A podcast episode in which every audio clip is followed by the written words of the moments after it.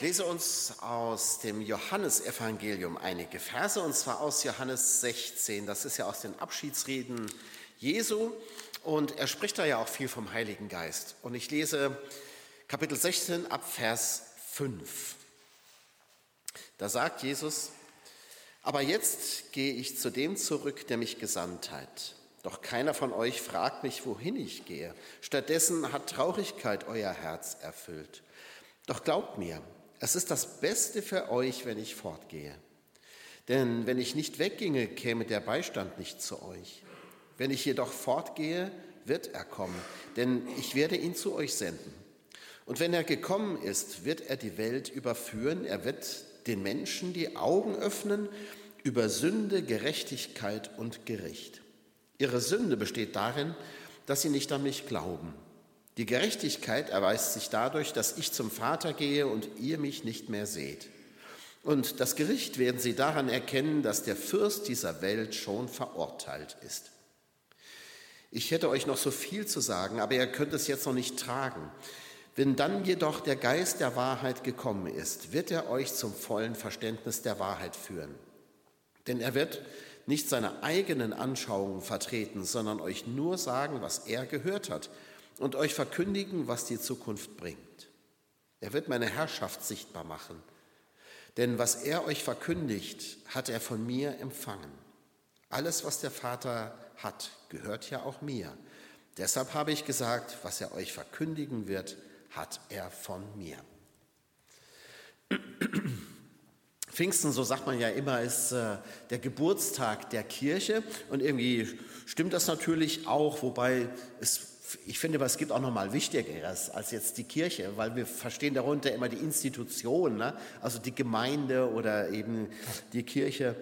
Ähm, aber so ganz falsch ist es ja auch nicht. Gott äh, sendet seinen Heiligen Geist zu denen, die an Jesus Christus glauben. Und damit ist ja einiges in Bewegung gekommen bis heute. Die Kirche, die Gemeinde spielt im westlichen Raum zumindest noch eine gewisse Rolle. Wenn sie auch doch stark an Bedeutung eingebüßt hat. Man wird ja als Kirche oder als Gemeinde gar nicht mehr gefragt zu den großen Themen. Wenn ihr mal so im Fernsehen so Talkshows schaut, so Maischberger oder keine Ahnung, Anne Will, das sind, übrigens, das sind fast immer Frauen, ne? ist euch das mal aufgefallen? Ähm, Wer wird denn da eingeladen? Da werden die Leute, da werden natürlich Politiker eingeladen, Wirtschaftsleute, Ökonomen, äh, was weiß ich, alle möglichen Sachverständigen, Künstler. Aber aus der Kirche? Nie. Also, da kommt keiner. Die werden einfach nicht gefragt. Und zwar egal zu welchem Thema nicht. Dass die Kirche jetzt nichts zur Wirtschaft sagen kann, das ist ja noch okay. Aber nicht mal in ihrem Kerngeschäft wird sie gefragt. Also da, wo es zum Beispiel um Glauben geht natürlich, aber auch um Ethik. Da wäre ja durchaus mal interessant, was die Kirche dazu sagt. Aber keiner fragt sie. Da sieht man mal, wie bedeutungslos die Kirche geworden ist und auch die Gemeinde, muss man ja fairerweise sagen. Man kann ja fragen, wer braucht uns eigentlich noch? Wieso sind wir hier? Braucht Achenbach die freie evangelische Gemeinde? Würde diesem Dorf irgendetwas fehlen, wenn wir nicht da wären? Das wäre ja mal eine spannende Frage, der man mal nachgehen könnte. Die Jünger, die wissen, weil Jesus es ihnen gesagt hat, es ist nicht nur so, ähm, dass die Welt sagt, auch auf euch können wir verzichten, sondern den Jüngern, da geht es eigentlich noch einen Schritt weiter. Jesus hat gesagt, man wird euch sogar hassen. Und das ist auch das, was Jesus der Gemeinde für die Zukunft sagt. Die Leute werden euch hassen. Nicht nur nicht beachten, sondern sogar hassen. Also das klingt ja eigentlich gar nicht so gut. Aber die Frage ist ja tatsächlich, wozu sind wir hier? Wieso also Pfingsten? Ich glaube auch, dass die Welt gar nicht mal unbedingt eine Gemeinde braucht, jetzt mal als Institution nicht, ähm, als, als Organisationsform nicht. Da braucht die Welt auch keine Kirche. Es gäbe ja noch andere Möglichkeiten, wie man, wie man Glaube, wie man Gemeinschaft organisieren könnte. Das Entscheidende an Pfingsten ist ja auch nicht, dass eine Institution entsteht. Die ist ja da auch noch im Werden. Das Entscheidende ist, dass Gott seinen Geist in diese Welt sendet. Und zwar auf alle, die glauben. Und darum auch auf uns heute. Die Welt, die braucht, genau genommen braucht sie keine Gemeinden, aber sie braucht den Geist Gottes. Und Gottes hat es eben gefallen, seinen Geist zu denen zu senden, die ihm vertrauen. Und die organisieren sich nun mal in Gemeinden oder auch in Kirchen. So ist das mal. Irgendeine Organisation brauchen wir ja. Aber was diese Welt braucht, das ist das Reden des Geistes Gottes. Das ist das Wichtigste. Pfingsten, ja, mag Geburtstag der Kirche oder der Gemeinde sein, das hat auch eine Bedeutung. Aber noch viel wichtiger ist, dass Gott seine Kinder nicht alleine lässt sondern dass er seinen Heiligen Geist sendet. Darum geht es ja doch. Und die Welt, die darf sozusagen mitfeiern, wenn dieser Geburtstag gefeiert wird. Und Jesus nennt hier ja drei Dinge, die wichtig sind, über die der Heilige Geist den Menschen die Augen öffnen soll und wird. Deswegen der Heilige Geist ein Augenöffner. Denn er öffnet den Menschen die Augen über die Sünde, über die Gerechtigkeit und das Gericht. Das sind die drei Dinge. Was ist Sünde? Was ist Gerechtigkeit? Und was werden wir zu erwarten haben? Also was ist das Gericht Gottes? Also fangen wir mal mit dem ersten an. Was ist denn Sünde? Es ist ja heute gar nicht so leicht davon zu sprechen, weil, ja, weil das ein so missverstandener Begriff ist. Zum einen haben natürlich auch die Menschen immer weniger, finde ich, Bewusstsein ihrer Sünde, also ihrer Schuld, ihres Fehlverhaltens, sagen wir mal ganz allgemein. Jeder glaubt ja irgendwie ein Recht zu haben auf alles, was er tut. Die freie Entfaltung der Persönlichkeit zum Beispiel, die wird bei uns so hoch angesiedelt, dass sie geradezu ein neues Recht schafft dem muss sich auch das öffentliche Recht beugen. Ne? Denn das Recht und Gesetz können ja nie jedem Individuum gerecht werden. Das geht ja gar nicht. Das ist ja völlig unmöglich. Weil es immer Ausnahmefälle gibt, aber trotzdem brauchen wir ein Recht. Ne? Aber heute sagt man, ja, aber ich ja, ich, meine Persönlichkeit, die wird ja durch das Gesetz oder das Gebot gar nicht erfasst. Also bin ich hier eine Ausnahme. Das zeigt sich ja schon bei den Verkehrsregeln. Ne? Jetzt mal ganz ehrlich, mal Hand aufs Herz, wer hält sich immer dran? Ne? Also ich, ich versuche immer so, so knapp, also wenn 50 erlaubt sind, dann fahre ich immer so knapp unter 60, ne? so gerade, dass man nicht geblitzt wird. Ja? Also, aber manchmal, da, da muss ich auch sagen, da wird, wird ja gebraust, auch durch die Dörfer zum Beispiel, Anscheinend, weil man denkt, da wo 30 erlaubt sind, kann ich trotzdem 50 fahren, weil ich habe es jetzt ja gerade eilig. Ich habe es ja eilig. Das ist, ich bin jetzt gerade viel wichtiger als das Gebot. Ne? Und das setzt mich ins Recht, schneller zu fahren. Das ist ja eine Banalität jetzt, ne? aber ihr versteht, was ich damit sagen will.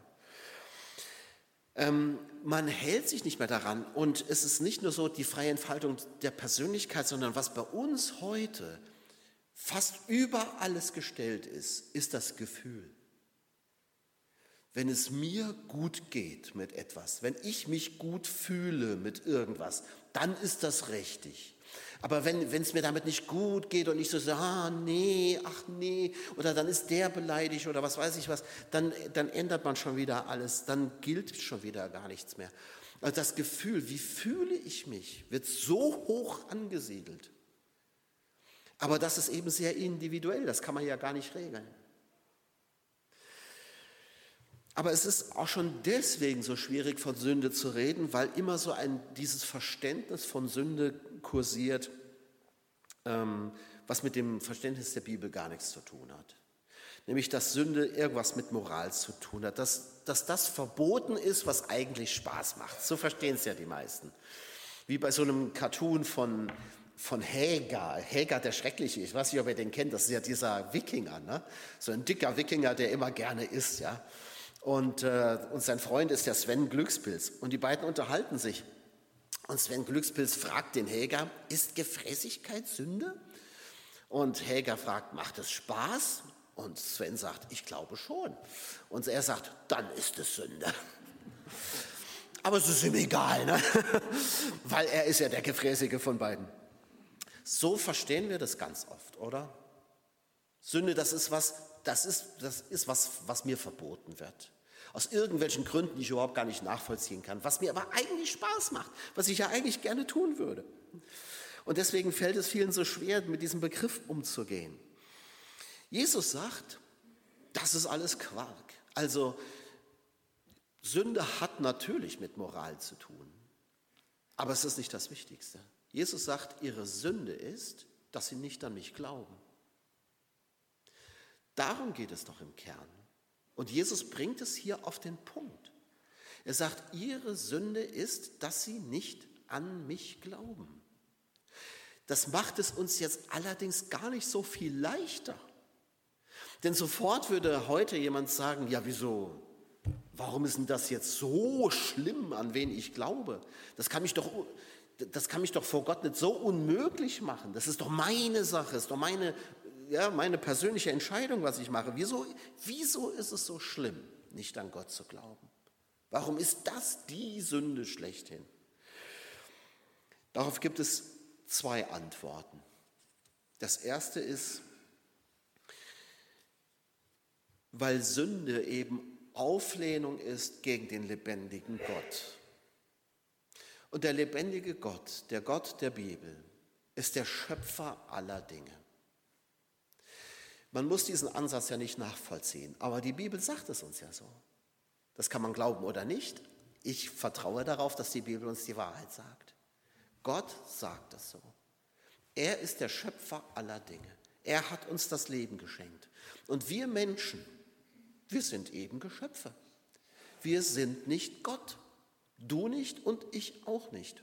Und eigentlich ist das ganz gut so. Aber schon von Anfang an wollten Menschen mehr sein als das. Und das ist ihre Schuld. Nicht mal diese dämliche Frucht an diesem Baum, sondern dass Adam und Eva gesagt haben oder sich gewünscht haben, sie könnten sein wie Gott, wie die Schlange es ihnen einflüstert. Das ist ihre Schuld. Sie misstrauen dem lebendigen Gott, sie lehnen sich gegen ihn auf und damit verfehlen sie ihr Leben. Damit sind die drei wesentlichen Aspekte von Sünde genannt. Misstrauen gegen Gott, Auflehnung gegen sein Gebot und als Ergebnis die Verfehlung des Lebensziels. Das ist es. Gott ist eben der Herr. Und wenn wir ihm misstrauen, zieht er sich aus unserem Leben zurück, ohne seinen Herrschaftsanspruch aufzugeben. Gott sagt ja nicht, ach so, wenn er mich nicht wollt, na ja, dann herrscht ihr halt. Nein, Gott ist der Herr und das bleibt er auch. Und die, die sich gegen ihn auflehnen, das sind die Rebellen. Das ist also Sünde. Das zweite aber ist noch mal was ganz anderes. Jesus sagt, ihre Sünde ist es, dass sie nicht an mich glauben. Denn der lebendige Gott ist selber Mensch geworden. Dieser lebendige Gott, der alles Recht hätte, uns mit Stumpf und Stiel zu vernichten, hat gesagt, das tue ich nicht. Ich liebe meine Geschöpfe und ich will sie aus diesem Elend herausholen. Und er ist selber Mensch geworden. Wie wir. Jesus war ein Mensch wie wir. Und er geht ans Kreuz und er stirbt für unsere Schuld. Und er, er steht wieder auf und und ist als der Lebendige heute da. Aber mir ist jetzt erstmal wichtig, Gott tut alles für seine Menschen. Und ich habe euch das schon manches Mal so formuliert und ich glaube, dass es auch so stimmt. Auch wenn ich an die Allmacht Gottes glaube, würde ich trotzdem sagen, auch der lebendige Gott kann nicht noch mehr für uns tun. Was um alles in der Welt soll Gott denn noch tun, um uns zu retten? Als sich selbst hinzugeben und am Kreuz zu sterben. Was soll er denn noch tun? Und ich glaube, dass Jesus das meint, als er sagt, ihre Schuld ist, dass sie nicht an mich glauben. Wenn das noch nicht reicht, dann ist dir nicht zu helfen. Dann ist dir nicht zu helfen. Der Heilige Geist will den Menschen zeigen, dass ihre Sünde darin besteht, dass sie nicht an Jesus glauben. Das soll er aufdecken. Dafür soll er uns die Augen öffnen. Und das passiert zum Beispiel an, an dem Punkt, wo Menschen zum Glauben an Jesus Christus kommen. Aber wie passiert es noch? Wie soll das geschehen? Wie deckt der Heilige Geist das noch auf? Und ich glaube, er tut es durch uns, durch den Glauben der Gemeinde, durch diejenigen, die schon an ihn glauben. Indem wir unser Leben Jesus anvertrauen, zeigen wir der Welt, dass es auch anders geht. Und eigentlich sollte es, sollten wir sogar sagen, dass es nur anders geht. Nur durch den Glauben an Jesus werden wir gerettet. Und das ist die Botschaft, die wir verkündigen. Und darum braucht die Welt die Gemeinde. Das heißt natürlich nicht, dass wir Christen bessere Menschen sind. Das ist ja damit nicht gesagt, das wisst ihr ja auch. Und es kann ja auch nicht darum gehen, perfekt zu sein. Auch das wisst ihr. Peter Strauch hat übrigens in 2010 beim Willow-Kongress in äh, Karlsruhe gesagt, wer seine Gemeinde in den Perfektionismus führen möchte, führt sie in die Heuchelei. Das war so ein bisschen eine Klatsche für Willow, die ja, die ja immer gesagt haben, ne, wir wollen Exzellenz, wir wollen glänzen. Ne? Und der Peter Strauch sagt auf dem Willow-Kongress diesen Satz, das war schon so ein bisschen, naja, also da, das war schon ein bisschen provokativ. Aber er hat ja recht. Ne? Wir wollen nicht perfekt sein, wir sollen auch nicht perfekt sein. Wir wollen mit Jesus leben, wir wollen ihm, an, ihm vertrauen und erkennen ihn als unseren Gott und Herrn an. Darum geht es noch. Und das braucht diese Welt. Sie braucht Menschen, die das tun. Was also ist Sünde? Sünde ist, dass die Menschen nicht an Jesus Christus glauben. Das ist das Erste, was der Heilige Geist aufdeckt. Das Zweite, was ist Gerechtigkeit? Das ist genauso schwierig. Der Heilige Geist öffnet den Menschen auch für die Gerechtigkeit Gottes. Und von der Gerechtigkeit zu reden, das birgt ja auch gewisse Schwierigkeiten. Es war jetzt dieser Tag auch in der Morgenandacht, wenn ihr sie gehört habt. Denn wenn wir von Gerechtigkeit reden, das ist nun mal so, dann, dann verstehen wir darunter was ganz Menschliches. Wir verstehen diese richterliche Gerechtigkeit darunter.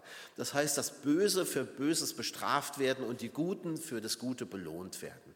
Das finden wir gerecht. Ähm, und wenn wir uns nach einer gerechten Welt sehnen, dann, dann brauchen wir eben auch einen Richter, der, der auch Recht sprechen kann. Wenn Kriegsverbrecher oder Gewaltherrscher vor Gericht stehen und verurteilt werden, dann finden wir das gerecht. Und das ist ja auch so, finde ich. Und wir reagieren eben mit Empörung, wenn beispielsweise ein Vergewaltiger eine kleine Strafe bekommt. Und wir empfinden sie vielleicht als klein. Ne? So klein ist sie vielleicht auch gar nicht. Aber Jesus versteht eben unter Gerechtigkeit was ganz anderes. In der guten Nachricht heißt der Vers 10, die Gerechtigkeit besteht darin, dass Gott mir Recht gibt, denn ich gehe zum Vater und ihr werdet mich nicht mehr sehen. Okay, das leuchtet uns vielleicht noch ein, denn hier ist es ja auch irgendwie eine richterliche Gerechtigkeit, denn Jesus ist ja unschuldig verurteilt worden. Nun aber setzt Gott ihn ins Recht. Und damit setzt Gott all diejenigen ins Unrecht, die Jesus verurteilt haben. Das können wir ja noch nachvollziehen. Das ist jetzt gerecht. Ne? Das heißt aber jetzt nach menschlichem Empfinden, jetzt müssten die aber auch ihre Strafe kriegen, die die Jesus verurteilt haben. Jetzt müsste es ja weitergehen. Aber da ändert Gott eben alles. Die kriegen eben jetzt nicht ihre Strafe oder müssen sie nicht kriegen, sondern Jesus sagt am Kreuz, Vater, vergib ihnen, denn sie wissen nicht, was sie tun.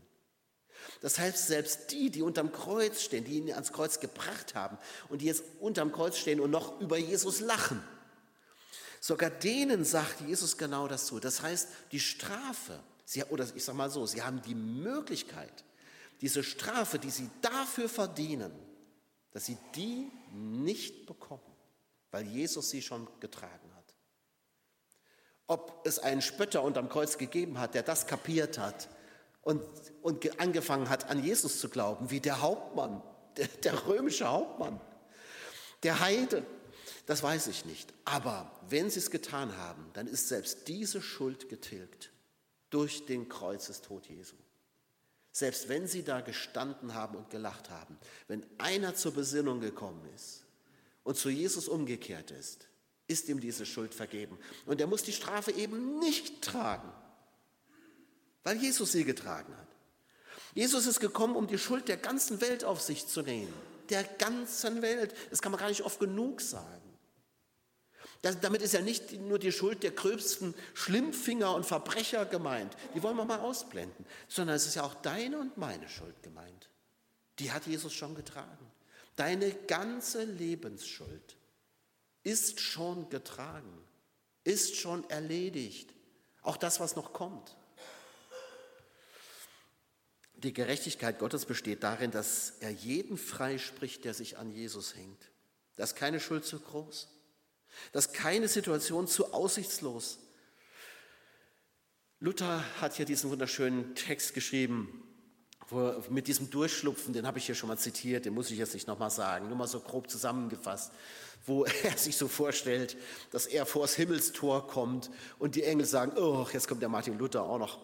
Und äh, Jesus sich an seinen Vater wendet und sagt, da kommt der Martin Luther. Ach du Schreck, der Kerl, der hat so ziemlich alles falsch gemacht, was man falsch machen kann. Ja, das ist ein grober Sünder. Aber lieber Vater, er hängt sich doch an mich. Also lass ihn hindurchschlupfen. Lass ihn ins Reich Gottes. Nur aus diesem einen Grund, weil er sich an mich hängt. Darum geht es. Das ist die Gerechtigkeit Gottes, ihr Lieben. Keiner von uns wird vor Gott stehen, sich auf die Brust klopfen und sagen, ha, das habe ich gut gemacht.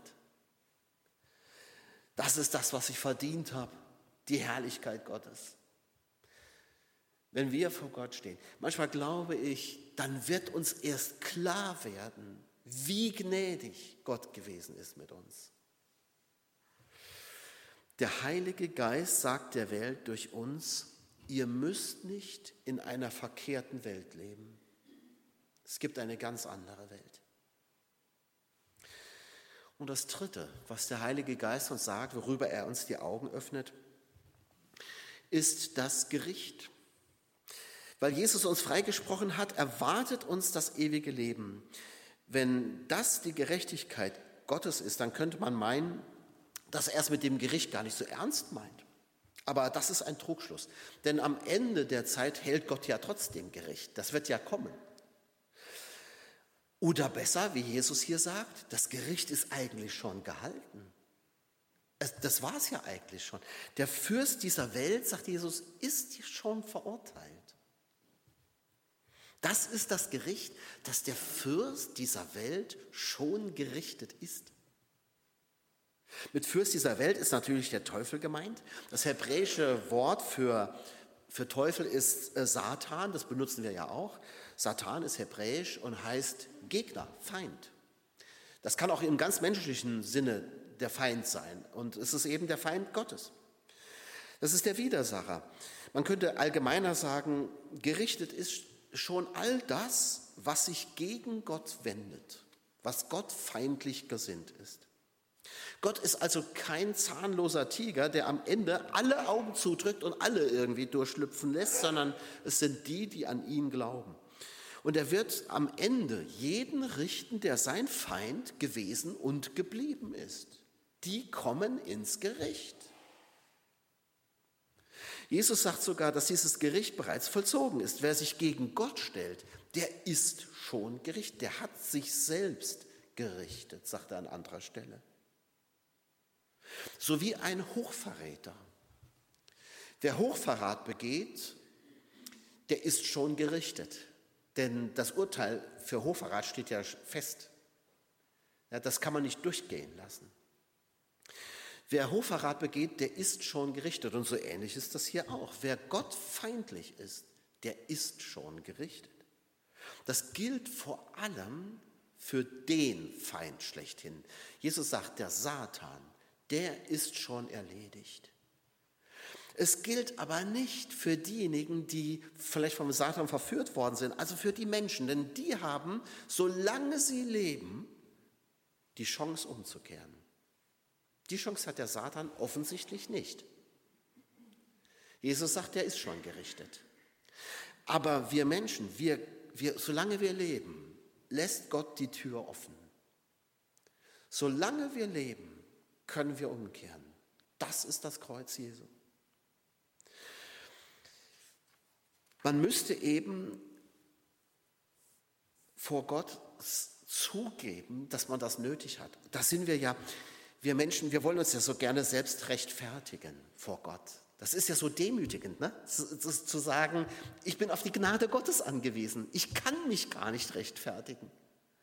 Wir würden das so gerne. Ich habe mal im Internet, hatte ich mal so eine Seite gefunden, wo so verschiedene Originalzitate waren, also was, was ähm, Versicherungskunden an ihre Versicherungen geschrieben haben, ja, die ja auch sich irgendwie rechtfertigen müssen für das, was sie da gerade verbockt haben. Waren manchmal so, so süße Sachen. Da schreibt zum Beispiel eine Frau, ich habe nun so viele Formulare ausfüllen müssen, dass es mir bald lieber wäre, mein geliebter Mann wäre gar nicht gestorben.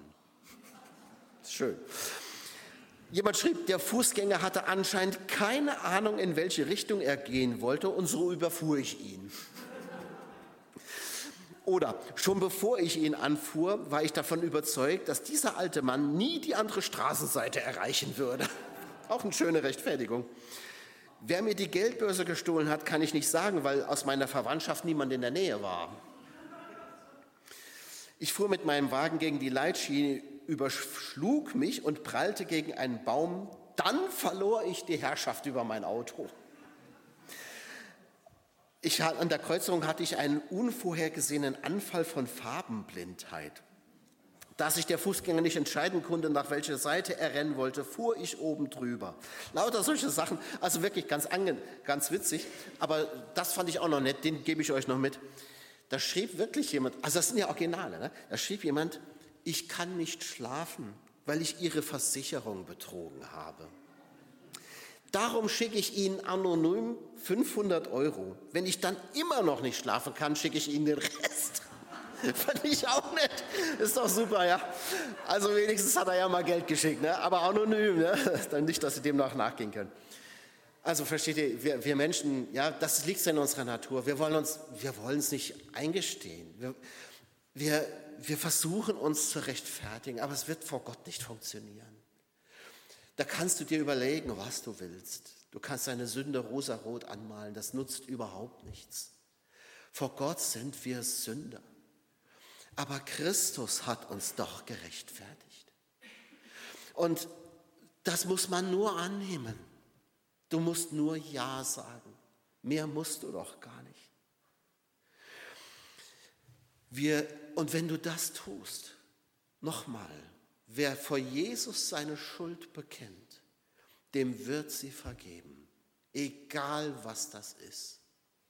Und dann kommst du nicht ins Gericht. Jesus hat gesagt, wer mir glaubt, der kommt nicht ins Gericht, sondern er ist vom Tod zum Leben hindurchgedrungen. Gerichtet ist der Herr der dieser Welt, das ist der Satan. Alles andere lässt Jesus noch offen. Gott gibt uns Menschen nicht auf. Auch das ist die Botschaft von Pfingsten. Happy Birthday Kirche. Herzlichen Glückwunsch Gemeinde. Aber herzlichen Glückwunsch vor allem du Menschheit, der Gott sich zuwendet durch seinen Heiligen Geist. Auch nach 2000 Jahren ist es immer noch die Aufgabe des Heiligen Geistes aufzudecken, die Augen zu öffnen. Und auch nach 2000 Jahren tut er das immer noch durch Menschen, die an Jesus Christus glauben. Und darum ist es unsere Aufgabe, den Menschen zu sagen, dass sie in einer verkehrten Welt leben. Und es ist unsere Aufgabe, den Menschen zu sagen, dass sie nicht in einer verkehrten Welt leben müssen. Und es ist unsere Aufgabe, ihnen zu sagen, dass sie ohne den Glauben an Jesus Christus auf ewig in einer verkehrten Welt leben werden. Aber dass sie mit Jesus Christus das ewige Leben haben. Und darum weist der Geist Jesu Christi immer auf Jesus hin, weil Jesus die Tür aus der verkehrten Welt in die Welt Gottes ist, in die heile Welt Gottes. Und darum braucht uns diese Welt. Amen.